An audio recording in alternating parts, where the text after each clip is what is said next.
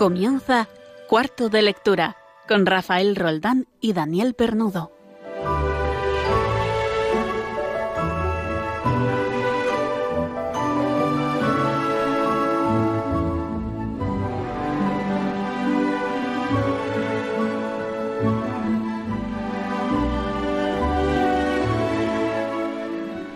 Muy buenas noches a todos los oyentes de Radio María. Eh, esta es su casa, este es su cuarto de lectura que comienza a continuación. Feliz, feliz Pascua de Resurrección a todos. No nos vemos desde, no nos oímos desde el pasado martes santo y nos encontramos aquí en los estudios de Radio María de Madrid un martes más.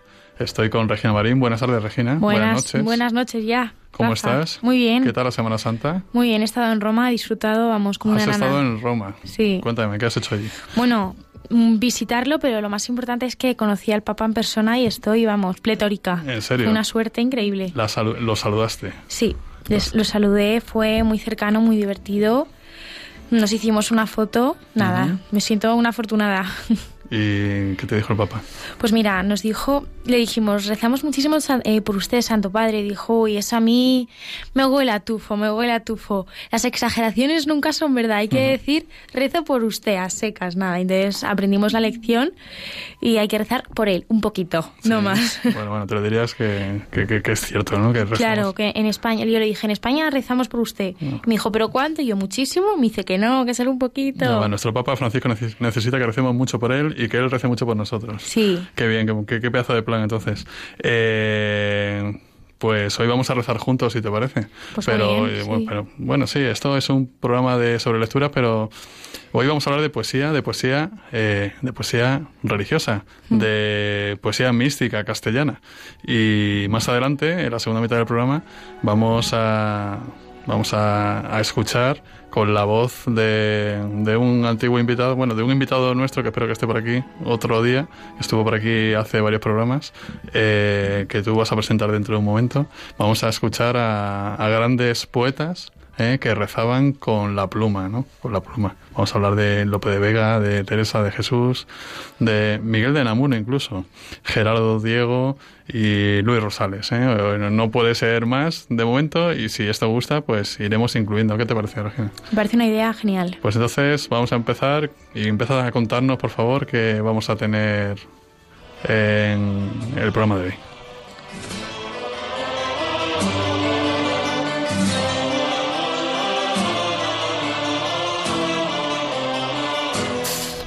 Bueno, Rafa, hoy eh, empezamos como siempre con nuestro concurso de inicio de novelas y con nuestra sección que has leído, que es que no pueden fallar estas Uh -huh, secciones. Estas fueron fijas. Sí, ya sabéis, eh, queridos lectores, que si sabéis a qué novela pertenece o u obra literaria. Eh, tiene, tiene la... que decir el título Exacto. y el autor. ¿eh? El autor. y acertarlo, claro. Sí, nos envían su respuesta a cuarto de lectura radiomaria.es. Por favor, decidnos vuestro nombre y desde de dónde eh, nos escribís. Sí, que nos hace mucha ilusión mucha, conoceros. Eh, además de sitios tan lejanos. Mm. ¿Qué más? Eh, luego pasamos a la novedad del día que hemos preparado una sección de novelas leídas, novelas religiosas leídas no, por... Novelas, novelas no. Uy, perdón, poesía, poemas, perdón, perdón, poemas. poemas. Eh, leídos por Sergio Lechuga, que, Sergio Lechuga, aquí que estuvo aquí hablándonos de poesía. Gustó mucho, recibimos algunos correos diciendo a este hombre tenéis que ficharlo para siempre, pero Sergio Lechuga que tiene su vida, ¿verdad? y él encantado de la vida de estar por aquí de vez en cuando. Y de colaborar. Y de colaborar. Y entonces me ha dejado un montón de audios que lo vamos a disfrutar y sobre todo vamos a rezar con ellos. Sí. Y luego ya cerramos el programa con una selección, una propuesta de siete libros infantiles que hay que leerles a nuestros hijos. Uh -huh.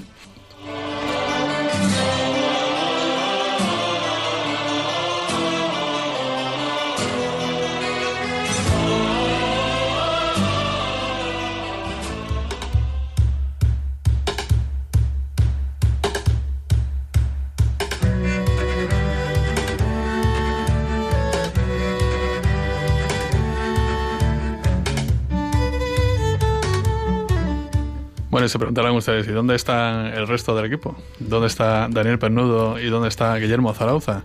Bueno, pues hoy eh, Guillermo eh, empezar un puente muy importante en Madrid. Guillermo, me imagino que en otro sitio de España también. Guillermo no es de aquí, Guillermo es pamplonica, ¿lo sabías tú? Sí, es, es lo navarro. sabía. Entonces, pues nada, eh, se ha ido a su casa a ver a sus padres y Que nada, está muy bien visitar nada, a los padres. Exactamente, exactamente, mucho tiempo sin verlos, ¿eh? Y nada, ir a, ir a verlos. Y Daniel Pernudo, pues nada, tiene a su mujer embarazada de su segundo hijo, todo va bien, pero de vez en cuando, pues ya sabe lo que es un embarazo, ¿no? ¿Eh? Entonces, pues me ha pedido permiso para atender a su mujer. Entonces, eso no es ningún permiso, esa es la primera obligación, ¿verdad? ¿Eh? Mm. Entonces, para eso estamos tú y yo aquí, ¿eh? para, para sacar este, este programa adelante con todos nuestros oyentes ¿eh? y vuestra participación, porque también podéis participar que mm, también por vía Twitter. Ya sé que esto cuesta para muchos oyentes que no están habituados a las redes sociales, pero seguro que tenéis un nieto, un hijo algo algún familiar cercano, algún amigo que utiliza utiliza Twitter y entonces decirle, mira, vamos a poner un mensaje a cuarto de lectura. Entonces hay que poner eh, almohadilla cuarto de lectura todo seguido y decís, ponéis, escribís el mensaje, la recomendación, lo que vosotros creáis conveniente y nosotros lo leemos en, en antena. Vamos a empezar con el, el concurso de hoy, ¿eh? concurso de novelas que tanto gusta y voy a empezar a leer la obra que preguntamos, autor y título. Dice, era un día luminoso y frío de abril y los relojes daban las trece. Winston Smith, con la barbilla clavada en el pecho en su esfuerzo por burlar el molestísimo viento, se deslizó rápidamente por entre las puertas de cristal de las casas de la Victoria, aunque no con la suficiente rapidez para evitar que una ráfaga polvorienta se colara con él. El vestíbulo, perdón, el vestíbulo olía a legumbres cocidas y a esteras viejas. Al fondo, un cartel de colores, demasiado grande para hallarse en un interior, estaba pegado a la pared. Representaba solo un enorme rostro de más de un metro de anchura, la cara de un hombre de unos 45 años con un gran bigote negro y facciones hermosas y endurecidas. Winston se dirigió hacia las escaleras. Era inútil intentar subir en el ascensor, no funcionaba con frecuencia y en esta época la corriente se cortaba durante las horas del día. Esto era parte de las restricciones con que se preparaba la Semana del Odio. Winston tenía que subir a un séptimo piso. Con sus 39 años y una úlcera de varices por encima del tobillo derecho, subió lentamente, descansando varias veces. En cada descansillo, frente a la puerta del ascensor, el cartelón del enorme rostro miraba desde el muro. Era uno de esos dibujos realizados de tal manera que los ojos le siguen a uno a donde quiera que esté. El gran hermano te vigila, decían las palabras al pie. Fin de la cita. Bueno, esta última frase yo creo que ha sido la pista definitiva sobre la conocidísima obra ¿eh? y el autor que pedimos y que ya mismo, por favor, empezad a escribirnos vuestros correos, vuestros eh, Twitter, diciendo quién es el autor y quién es el, el título de la obra que, está, que acabo de leer este comienzo.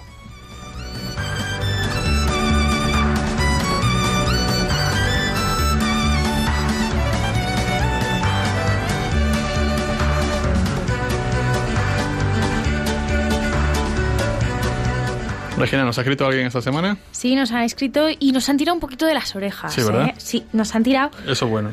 Eso es muy bueno porque nos hace ponernos las pilas. Ignacio Arzuaga Sí. nos ha regañado, entre comillas, porque omitimos un libro sobre la guerra civil que se llama Madrid de Corticheca, de A Agustín ver, vamos a ponernos en, contexto, ¿no? En el último, en el último programa eh, se recomendó eh, un libro de quién? De, De Gironella. de José María Genovella, Los cipreses creen en Dios. Fue Pablo Sañoso en concreto el que recomendó esta lectura. ¿Y qué nos dice, literalmente? Literalmente dice, eh, bien el citar el primer volumen de Gironella, no tan bien el citar el manido Hemingway, que no se enteraba de nada y venía a España a lo que venía. Bueno, si recuerdan los, los oyentes, eh, le pregunté a Pablo que qué estaba leyendo en este momento y dijo, estoy leyendo algo de Hemingway, ¿no? Y nos pusimos a hablar un poco de él, ¿no? Sí, sí, Hemingway todo el mundo sabemos que tenía truco, ¿no? Los que somos un poco aficionados a los toros eh, y hemos leído eh, Sangre, no, o sea, perdón, eh, Verano Sangriento, Verano Sangriento, que trata sobre un verano que él siguió a dos diestros de la época, muy conocidos, como eran Ordóñez, Antonio Ordóñez, y, y su rivalidad con, con este, con, lo diré, eh, ya me acordaré. Eh, pues, eh, eh, vamos, los que, los que, los que sabemos la historia, la historia de la historia taurina de nuestro país, pues vemos que hay mucha, bueno, mucho impostado en esto, ¿no? O sea, cómo venir aquí un norteamericano a darnos lecciones a nosotros los españoles, ¿no? Sobre quién torea mejor, quién torea peor, ¿no? Eh, eh, Luis Miguel, eh, Luis- Nah, lo, he perdido. ¿Cómo se llama el padre de Miguel Bosé? Regina? Eh, Luis Miguel Dominguín. Luis Miguel Dominguín, efectivamente. Gracias. Que se me olvidó el nombre. ¿eh? que no sabía ayudarte porque no sabía qué querías decir. pues eso. Entonces, todos sabemos que sí, que Hemingway está muy impostado y es un poco sobrevalorado pero no deja de escribir bastante bien. ¿eh? Y hay algunos libros que, bueno, que no te aportan nada, pero solamente con la lectura de alguien que sabe escribir, pues oye, eso te, tomas un poco de nota, ¿verdad? Cómo se construyen las, las, oraciones. Los... Muchas gracias de, dos formas, Ignacio, ¿eh? por tu... Por tu... Claro, esto es un programa conjunto. Exactamente, o sea, yo aquí queremos de todo, ¿eh? que gente que nos diga eh, esto no me gusta, esto sí me gusta, y así vamos construyendo biblioteca, ¿no? que es lo que, lo que queremos. Vamos a empezar con la siguiente sección, ¿eh? que vamos a recomendar un par de libros, a ver si esto gusta más a los lectores, ¿eh? nuestra sección de qué has leído.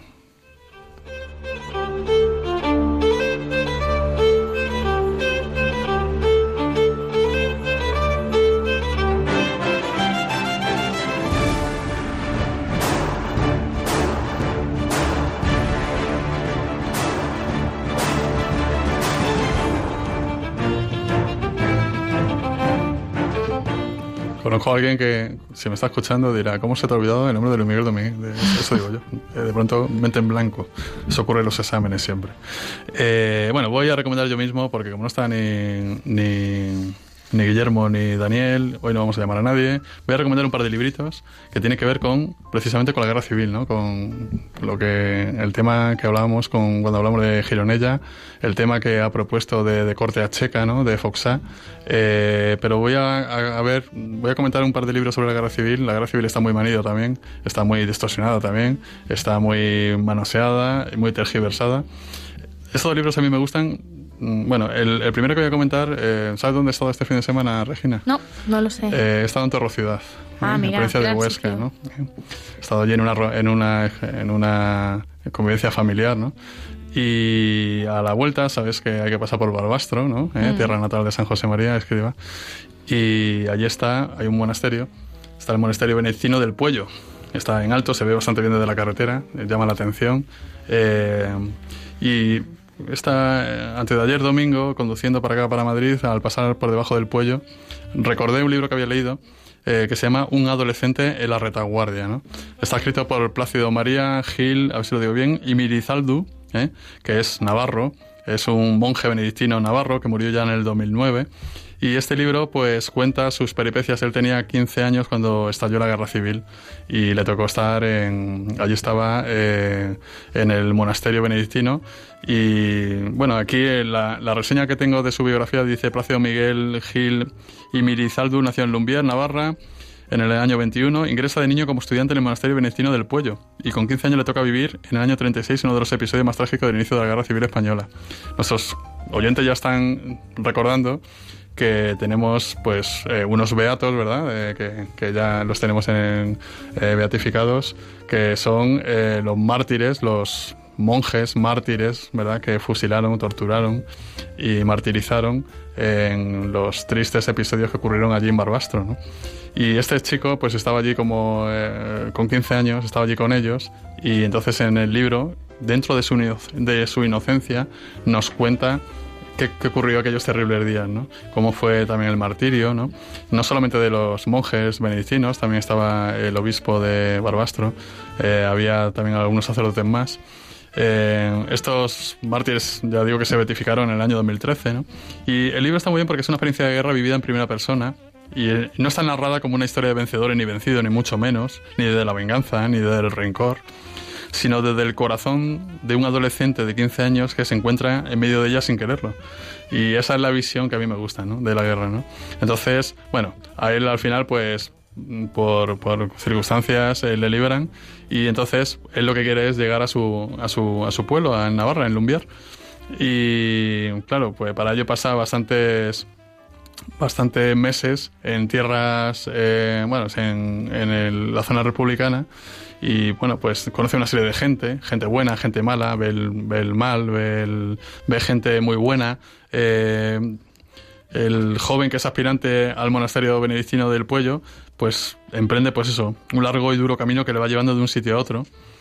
Él quiere reunirse con su familia eh, y quiere también ingresar de nuevo en el monasterio, ¿no? Con la intención de responder a la llamada que siente de Dios. Entonces, aquí lo que, lo que llama mucha atención es la sinceridad, ¿no? Con que los hechos, no hace juicio de ningún tipo, la bondad, la humanidad de este adolescente y sobre todo su libertad y valentía. ¿no? Y voy a citar un, un, fragmentito del libro que dice, es la segunda vez que dejo la casa paterna para dirigirme a un monasterio. Hoy las cosas son muy distintas de hace seis años. Se refiere a hace seis años cuando estalló la guerra ¿no? y, y ocurrió aquello en, en Balbastro. ¿no? Mis padres se sienten felices de mi entrada en la vida monástica que más o menos conocen. Yo he hecho una experiencia de vida que si bien me ha podido introducir muy mucho en el mundo, me da ocasión de purificar más mi vocación y hacerla más real. Agradezco al Señor todos los años vividos durante la guerra en ambientes tan distintos, pero siempre sintiendo muy adentro de mí su presencia y deseando poder dar ese paso que supone dejar la vida del mundo para dedicarme más a la búsqueda de Dios, romper amarra de toda clase para entrar en la milicia de Cristo. Ahora lo veo claro y lo entiendo así. El libro se llama Un adolescente en la retaguardia, muy recomendable para lectores de su edad, ¿eh? a partir de 15 años, muy lector, eh, a partir de ahí para arriba, claro. O sea, es muy recomendable para que lo leáis cualquiera de vosotros. Y está escrito por Plácido María Gil y Milizaldu, ¿eh? religioso benedictino, con esa experiencia en los tiernos 15 años de la Guerra Civil. el segundo libro que quiero, que quiero recomendar es, se llama la guerra civil, cómo pudo ocurrir. Y es un pequeño librito, es un ensayo de Julián Marías. ¿eh? Julián Marías es el filósofo. Eh, bueno, la guerra civil, cómo pudo ocurrir, se publicó primero en, el año 80, en 1980, dentro de una obra colectiva que está dirigida por Hugh Thomas, que se llamaba La Guerra Civil Española. Y de nuevo se reeditó en el año 85 en el propio libro de Julián Marías que se llama España inteligible, razón histórica de las Españas, muy recomendable también en los tiempos que corremos. Entonces, es muy lúcido este, este librito porque ahora se ha editado de manera independiente, es muy pequeño, dura unas 100 páginas, no, no más. Y, dice, eh, literalmente, Julia María, dice, la única manera de que la guerra civil quede absolutamente superada es que sea plenamente entendida, que se vea cómo y por qué llegó a producirse. Y dice, en cuanto al resultado final, Julia María dice, lo resume así, ¿no? Dices, los justamente vencidos y los injustamente vencedores. Es decir, Julián Marías no justifica ni a unos ni a otros y dicen que ni uno ni otro merecieron ganar. Y sobre todo dice que la guerra civil no fue inevitable, fue evitable y lo, lo analiza, ¿no? Como buen filósofo que es, ¿no? Entonces, Julián Marías era un joven de 22 años, hondamente cristiano, lo siguió siendo hasta el final de sus días, y partidario de la República. Y era amigo de Julián Besteiro, ¿no? que era un, un dirigente socialista eh, no extremo. Y al final, pues él fue represaliado, Julián Marías, tanto por la República, con, cuando dio el giro, como también luego más tarde, ¿no? Con el nuevo régimen, ¿no? Eh, para Julián María no solamente que aquello pudo no haber ocurrido, sino que lo sorprendente para él es que llegara a ocurrir, ¿no? O sea, Julián Marías eh, estaba perplejo, estaba perplejo de todo lo que había, se había precipitado, ¿no? Pudiendo haberse evitar. Entonces, bueno, esto es un muy buen análisis ¿eh? que evita los dogmatismos, como siempre, evita los sectarismos y analiza bastante bien que fue aquella, aquella burrada ¿no? que fue la guerra civil, que esperemos que jamás se vuelva a repetir en nuestra tierra.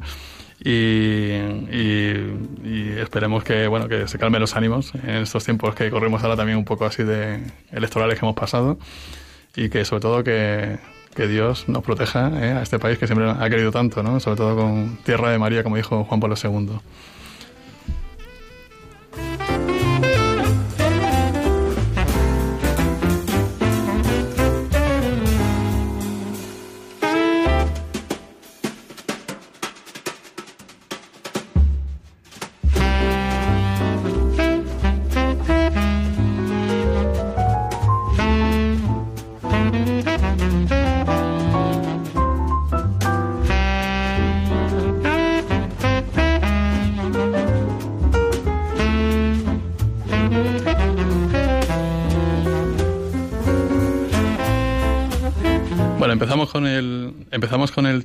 Seguimos aquí en Radio María cuando son las las eh, 9 y 18 minutos aproximadamente eh, en su cuarto de lectura y, y, empezamos con el tema central del programa de hoy, que es ni más ni menos que rezar con la poesía. Mm.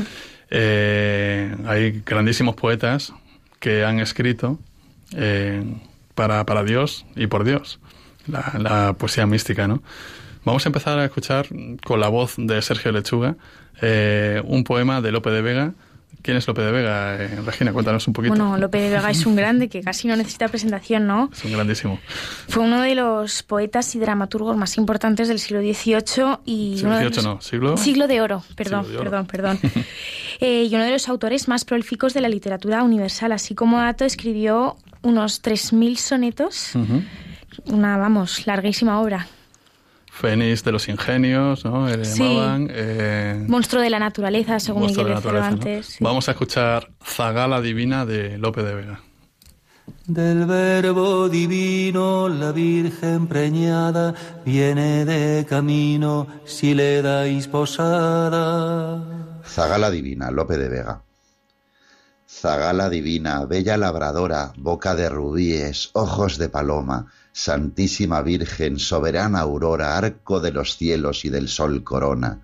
Tantas cosas cuentan sagradas historias de vuestra hermosura que el alma me roban, que tenéis del cielo, morena graciosa, la puerta en el pecho, la llave en la boca. Vuestras gracias me cuentan, Zagala hermosa, mientras más me dicen, más me enamoran. Dícenme que sois de las tres personas el trono divino en que asisten todas, que ya el Padre Eterno, hija suya, os nombra, y el Hijo su madre, y el amor su esposa, que ya el bellocino de la tierra alfombra, lloviendo las nubes de perlas se borda, que tenéis guardada en vos una joya que de Dios el pecho dignamente adorna. Vuestras gracias me cuentan, zaga la hermosa, mientras más me dicen, más me enamoran.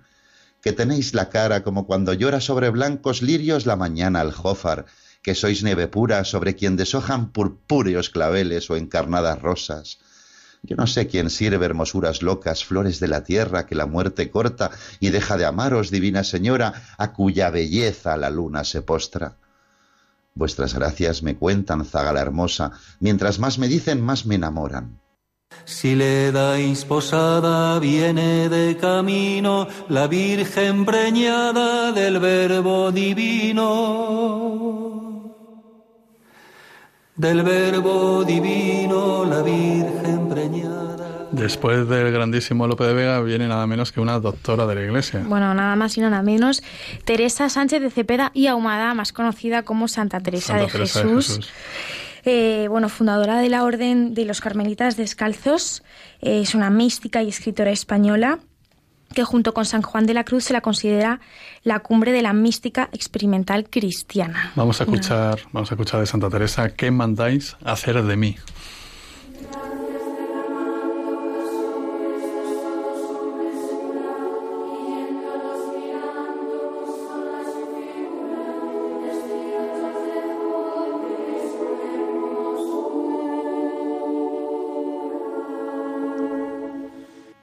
Vuestra soy, para vos nací, ¿qué mandáis hacer de mí? Soberana majestad, eterna sabiduría, bondad buena al alma mía, Dios alteza, un ser, bondad, la gran vileza mirad que hoy os canta amor así, ¿qué mandáis hacer de mí? Vuestra soy, pues me criasteis, vuestra, pues me redimisteis, vuestra, pues que me sufristeis, vuestra, pues que me llamasteis, vuestra porque me esperasteis, vuestra pues no me perdí. ¿Qué mandáis hacer de mí?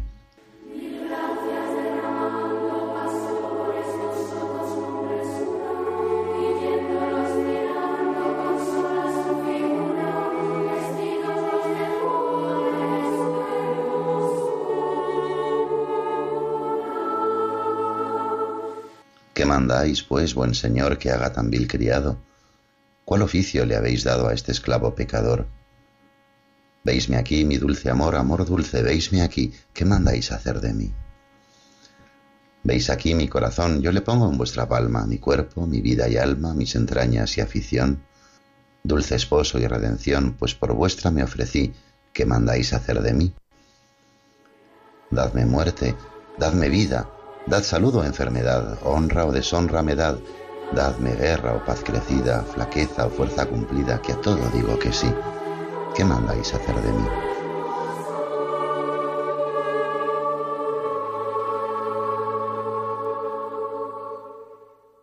Dadme riqueza o pobreza, dad consuelo o desconsuelo, dadme alegría o tristeza, dadme infierno, dadme cielo, vida dulce, sol sin velo, pues del todo me rendí. ¿Qué mandáis hacer de mí? Si queréis, dadme oración, si no, dadme sequedad, si abundancia y devoción, y si no, esterilidad. Soberana Majestad, solo hallo paz aquí. ¿Qué mandáis hacer de mí? Dadme pues sabiduría o por amor ignorancia. Dadme años de abundancia o de hambre y carestía, dad tiniebla o claro día, revolvedme aquí o allí, ¿qué mandáis hacer de mí? Si queréis que esté holgando, quiero por amor holgar. Si me mandáis trabajar, morir quiero trabajando. Decid dónde, cómo, cuándo, decid, dulce amor, decid, ¿qué mandáis hacer de mí? Dadme calvario o tabor, desierto o tierra abundosa, sea joven el dolor o Juan que al pecho reposa, sea viña fructuosa o estéril, si cumple así, ¿qué mandáis hacer de mí? Sea José puesto en cadenas o de Egipto adelantado, o David sufriendo penas, o ya David encumbrado, sea Jonás anegado o libertado de allí, ¿qué mandáis hacer de mí? Esté callando o hablando, haga fruto o no le haga, muéstreme la ley mi llaga, goce de evangelio blando, esté penando o gozando, solo vos en mí vivid, ¿qué mandáis hacer de mí? Vuestra soy, para vos nací, ¿qué mandáis hacer de mí?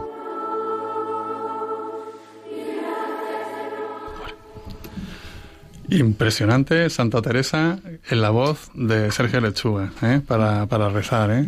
¿eh? Sabéis que podéis bajaros este programa en el podcast de la página web de Radio María. Lo digo porque, porque es muy bueno para ir en el coche, ¿no? ¿Eh? Meditando sobre esto. Y rezar con ello. Vamos a, vamos a, a escuchar ahora. ¿A quién eh, vamos a escuchar? A, Miguel de Unamuno, Miguel de Unamuno y Jugo, escritor y filósofo español perteneciente a la generación del 98 y bueno, cultivó multitud de géneros literarios como la novela, el ensayo, la teo, el teatro, lo que nos toca hoy, que es la poesía. Y luego además fue nombrado rector de la Universidad de Salamanca hasta tres veces. Pues Miguel de Unamuno precisamente tenía unos problemas tremendos con su fe y así lo expresó en su obra. Era un hombre muy atormentado con esto, ¿no? Yo espero que por fin haya visto la, la cara de Cristo porque quien ha escrito lo que vamos a escuchar ahora, eh, yo creo que claramente está junto a él. Se llama Cristo de Velázquez. Miguel de Unamuno, el Cristo de Velázquez. ¿En qué piensas tú, muerto, Cristo mío?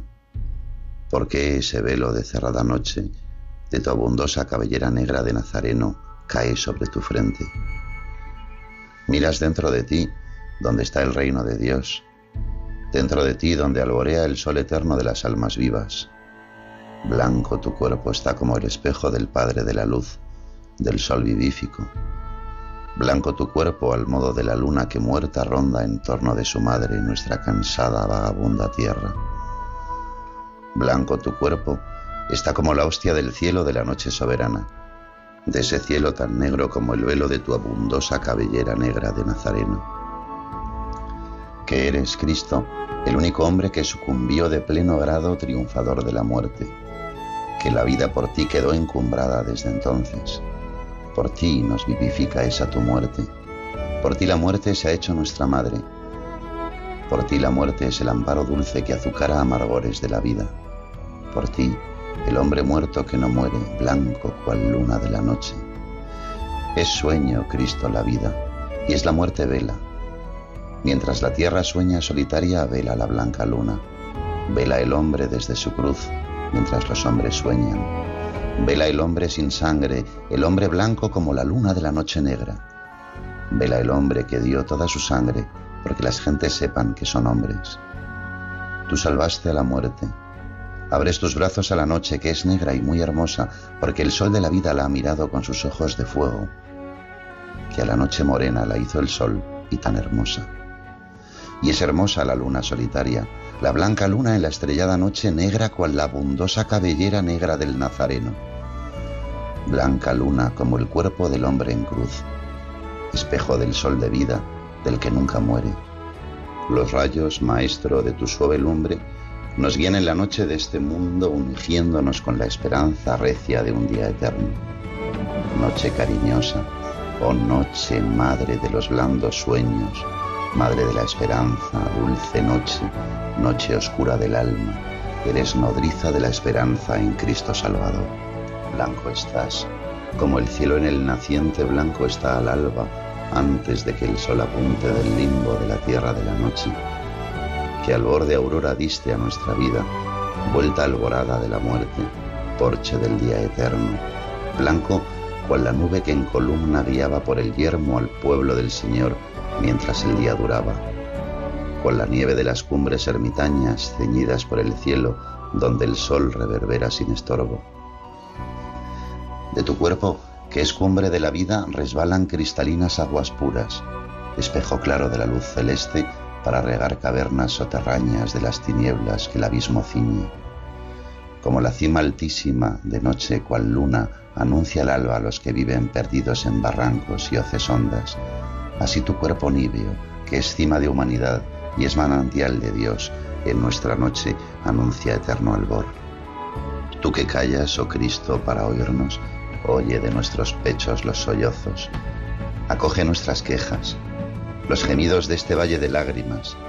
Clamamos a ti, Cristo Jesús, desde la cima de nuestro abismo de miseria humana, y tú, de humanidad la blanca cumbre, danos las aguas de tus nieves. Águila blanca que abarcas al volar el cielo, te pedimos tu sangre. A ti, la viña, el vino que consuela al embriagarnos. A ti, luna de Dios, la dulce lumbre que en la noche nos dice que el sol vive y nos espera. A ti, columna fuerte, sostén en que posar. A ti, hostia santa, te pedimos el pan de nuestro viaje por Dios, como limosna. Te pedimos a ti, Cordero del Señor, que lavas los pecados del mundo, el bellocino del oro de tu sangre. Te pedimos a ti, la rosa del zarzal bravío, la luz que no se gasta, la que enseña cómo Dios es quien es. A ti, que el ánfora del divino licor, que el néctar pongas de eternidad en nuestros corazones. Tráenos el reino de tu Padre Cristo, que es el reino de Dios, reino del hombre. Danos vida, Jesús, que es llamarada que calienta y alumbre, y que al pábulo en vasija encerrado se sujeta, vida que es llama, que en el tiempo vive y en ondas como el río se sucede.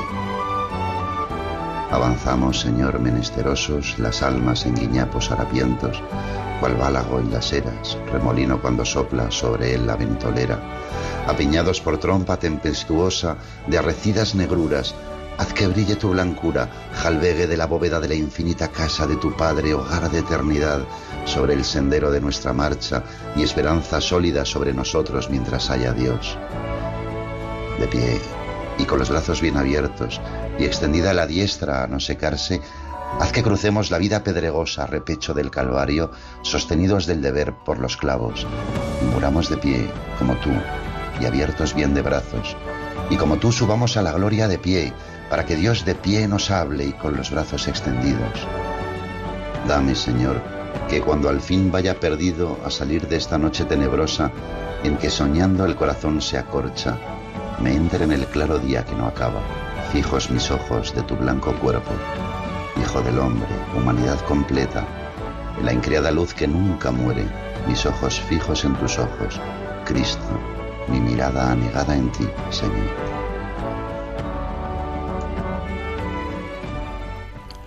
Bueno, vamos a, descansar, descansar, pero lo retomamos luego un poco de esta, esta maravillosa recitación, eh, esta maravillosa oración ¿no? de Miguel de Unamuno, de Santa Teresa de Jesús, de Lope de Vega. ¿Quién no se cree ahora que Miguel de Unamuno tenía, no tenía fe?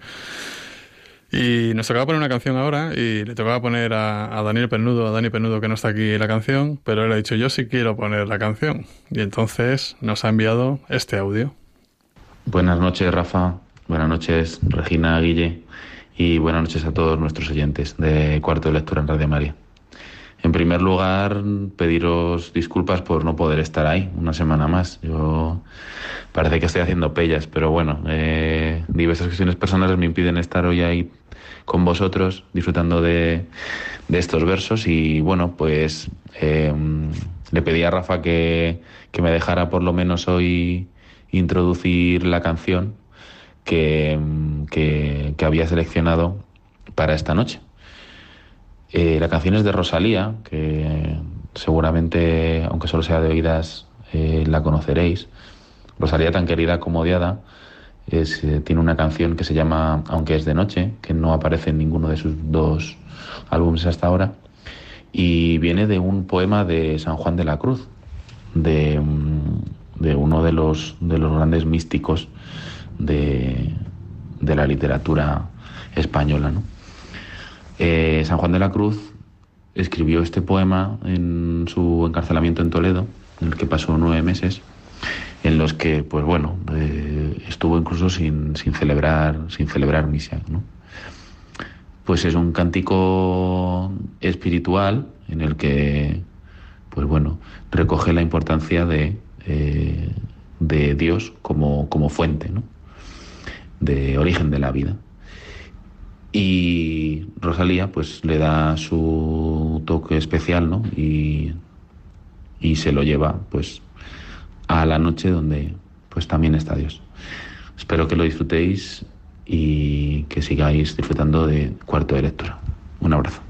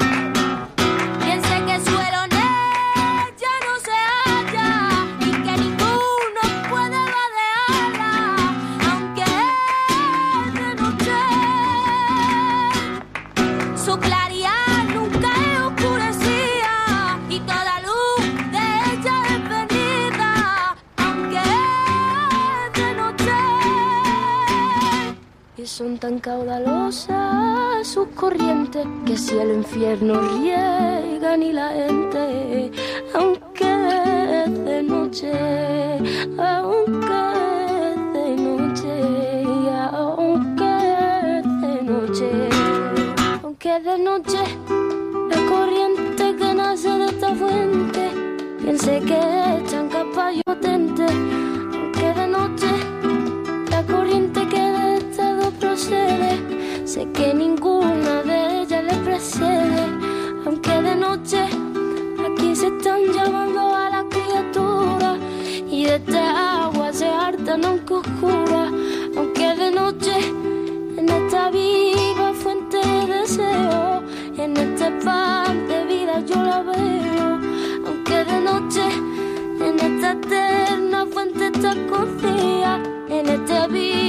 preocupan por darme vía, aunque de noche.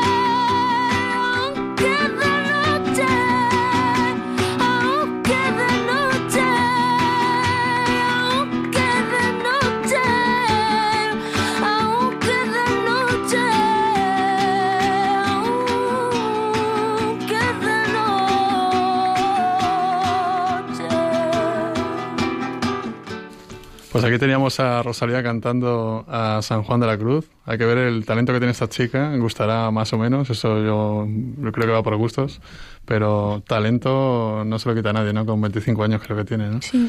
Eh, vamos a seguir con nuestro periplo ¿eh? por los autores castellanos y vamos a dar un salto, un salto porque vamos a saltar de, bueno, hemos saltado de Santa Teresa a Miguel de Unamuno, Miguel de Unamuno, principios del siglo XX, y vamos a saltar ahora a mediados del siglo XX, ¿no? A Gerardo Diego, ¿no? Sí, Gerardo Diego, que fue un poeta y escritor español perteneciente a lo que se llama la generación del 27. Y bueno, su gran característica poética es que alterna con maestría la poesía tradicional y la vanguardia, y juega mucho con eso. Lo que vamos a escuchar es un fragmento de un Via Crucis que tiene escrito Gerardo Diego, y en concreto el poema que vamos a escuchar se llama Dame la mano María. Dame tu mano, María, Gerardo Diego.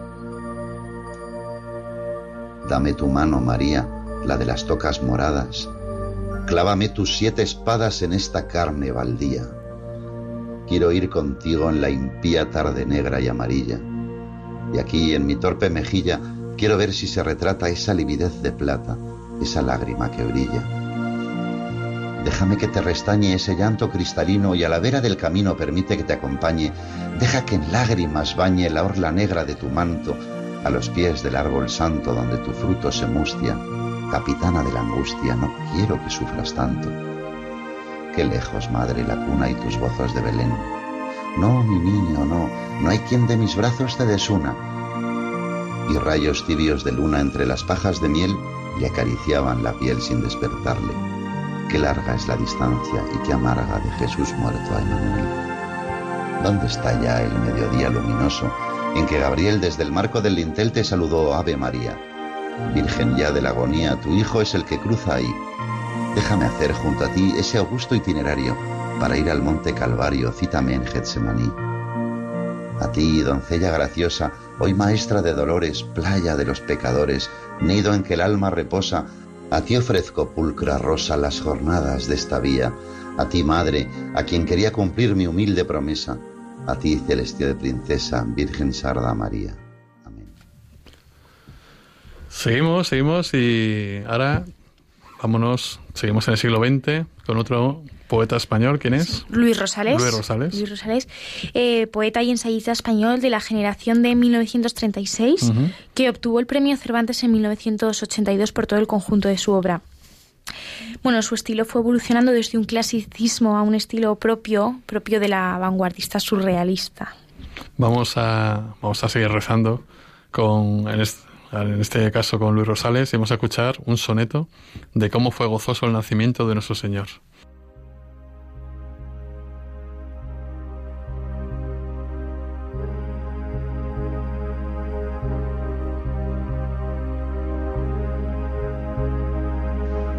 De cómo fue gozoso el nacimiento de Dios nuestro Señor, Luis Rosales. Venid, alba, venid, Ved el lucero de miel casi morena que trasmana un rubor silencioso de milgrana en copa de granado placentero. La frente como sale en el estero, la mano amiga como luz cercana y el labio en que despunta la mañana con sonrisa de almendro tempranero. Venid, alba, Venid y el mundo sea heno que cobra resplandor y brío en su mirar de alondra transparente, aurora donde el cielo se recrea, aurora tú que fuiste como un río y Dios puso la mano en la corriente.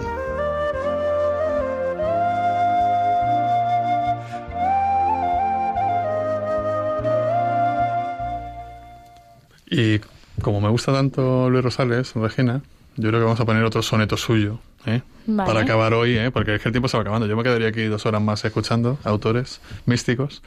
Y vamos a escuchar el último ya, ¿eh? otro soneto, de cuán graciosa y apacible era la belleza de la Virgen, Luis Rosales. De cuán graciosa y apacible era la belleza de la Virgen, Luis Rosales.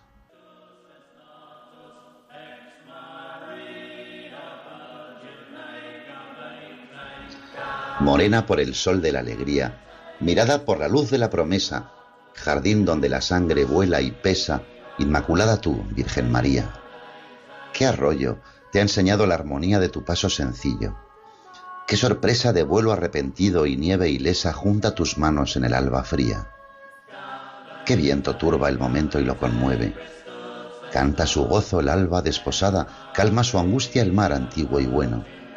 La Virgen a mirarle no se atreve, y el vuelo de su voz arrodillada canta el Señor, que llora sobre el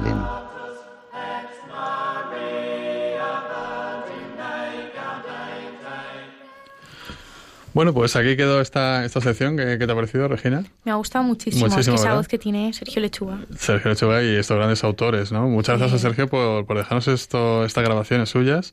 Eh, por favor, escribidnos aquí al programa eh, diciendo vuestra impresión de esto, de esta sección, de la lectura leída, recitada por Sergio y, y hacernos ver qué queréis más, porque yo tengo más por ahí guardado. Entonces, pedídnoslo, por favor. ¿eh? Yo quiero más. A ver qué dice. Entonces vamos a bajar un poquito a la tierra, ¿eh? después de haber estado, después de haber estado como los místicos, ¿no? Eh, en el encuentro con Dios y con, con su madre la Virgen. Y vamos a, vamos a hablar de literatura infantil, Regina. Sí, yo traigo. Ay, perdón. Sigo, sigo, vale. Eh, yo traigo una lista de siete libros eh, imprescindibles para, para leer a los niños, ¿vale? Entonces empezamos con las fábulas de Sopo, las típicas de toda la vida, que son una serie de cuentos breves con una enseñanza final, casi siempre protagonizadas por animales, eh, bueno, de tradición oral, y algunas de toda la vida son La liebre y la tortuga, La cigarra y la hormiga. La paloma y la hormiga. Yo creo que todos hemos leído de Sí, pequeño, ¿verdad? La fábula de Sopo, ¿no? En el- en el Y cole al y final todo. tenían su, Sí. su, uh, su enseñanza, ¿no? Venga, dime más. Pues más los, cues- los cuentos de Han Christian Andersen, Ujú. como La Sirenita, El traje nuevo del emperador, Patito Feo, La princesa Bueno, ya sabes la polémica que hay ahora con los cuentos, ¿no? Eh, De ojo, Sí. que los cuentos que pueden ser sexistas, Bueno, y ya sabes. Bueno, ahí no vamos a entrar en estas cosas, ¿verdad? Entonces, Sí. claro, estos son clásicos de toda la vida de la literatura infantil y que no ha leído cuentos de, de Andersen, ¿no? De Green, ¿eh? etcétera, etcétera. Bueno, Winnie the Pooh, esto hay que leerlo sí o sí, ¿no? Mm, De yo, sé que, Alan... yo sé que vosotros sois fans en tu familia de Winnie the Pooh. Sí, sí, sí, sí, muy fan, me encanta. De Alan Alexander Milne, que nada, está inspirado en su hijo Christopher Robin y sus peluches. Hijo, yo tengo que contar una historia, ¿no? De, de los juegos de mi hijo. Pasamos a El viento de los sauces, de Kenneth Graham, que yo no le conocía a este cuento. La verdad, mi madre no me, nunca me lo contó. Y nada, pues cuenta las aventuras de Topo, Ratón y Tejón. Ujú. También hay que leer el libro azul de los cuentos de hadas de Andrew Lang, que es una es la primera entrega de, de una colección de 12 cuentos. Sí. Y, y nada, pues tiene libros como... Eso es lo que dirían ahora los, los niños, ¿no? Que no están habituados a leer. Eso es una serie, ¿no? ¿En Es dónde una la pone, serie, sí, exacto. ¿no? Pues la, primera temporada, ¿no? Claro, la primera temporada. Recoge La Bella Durmiente, La Cenicienta, La Bella. Bestia, estos de toda la vida, que Disney las ha hecho películas. Muy bien. Eh, sexto libro, Alicia en el País de las Maravillas. Sí. Me ha llamado la atención porque mucha gente dice que es un libro para, para personas mayores. Sí, sí, yo lo he leído. A ver, eh, Alicia en el País de la Maravilla está adaptado para niños, pero la obra de, de eh, escrita original, ¿verdad? Es Mm. una novela que, primero que te parte de risa, es muy irónica, es muy crítica también y es muy muy bonita de ver, ¿no? Muy bonita de leer y, y yo, yo me reía muchísimo con él cuando luego tiene una segunda parte que es detrás del espejo, eh, Alicia detrás Sí. del espejo de, de Carroll, ¿no? De Luis, de Lewis Carroll y, y yo creo que es muy recomendable, ¿no? Sí. Y luego ya el último que recomendamos es los cuentos de, de Peter Rabbit, de Beatrix Potter, Ujú. que yo creo que estos son mis favoritos. Yo los Sí. he leído, vamos. Fíjate que yo solo los conocí en un coleccionable de en un coleccionable de kiosco, ¿no? Eh, cuando mi hija mayor era más pequeñita, creo que le compramos el número uno o una cosa así. Sí. Y hasta entonces no había... No había pues nada, yo soy muy fan. Tú eres muy fan también porque sí. Te- te pega todo, ¿no? y bueno, pues estas son unas cuantas recomendaciones porque, claro, los chavales pequeños también tienen que empezar a leer, ¿no? Aunque ya sabéis que eh, lo mejor es que vosotros leáis en casa, que ellos trasten incluso con vuestros libros, que, que le dejéis, de- me estoy refiriendo a los chavales muy pequeños, a niños pequeños, que les dejéis coger el libro, pasar páginas, aunque ellos no entiendan, porque leí en, en algún sitio que si ellos no entienden lo que están leyendo, si ellos no entienden lo que están leyendo, eh, cogen el libro que tienes tú y empiezan a, a ¿esto para qué sirve?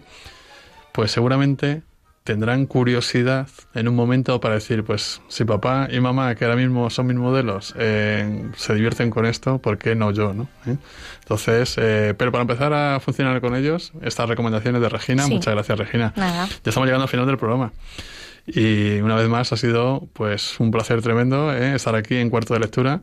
Eh, sabéis que nuestro programa se emite cada dos semanas Y por lo tanto, nos toca en dos semanas más. Espero que estén aquí Guillermo, Daniel, ¿eh? con muchas más recomendaciones y todo eh, para que vosotros escribáis también diciendo queremos que incorporéis o critiquéis en el buen sentido de la palabra. Esto lo podéis hacer de esta manera.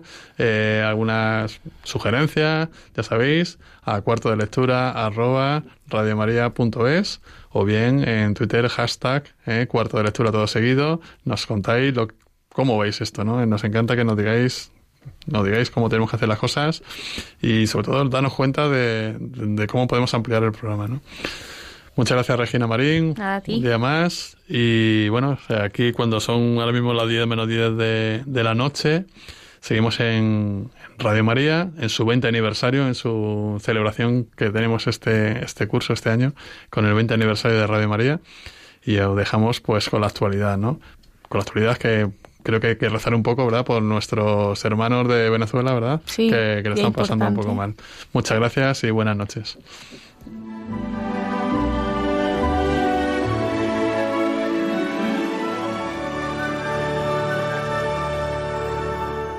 Así concluye Cuarto de Lectura con Rafael Roldán y Daniel Pernudo.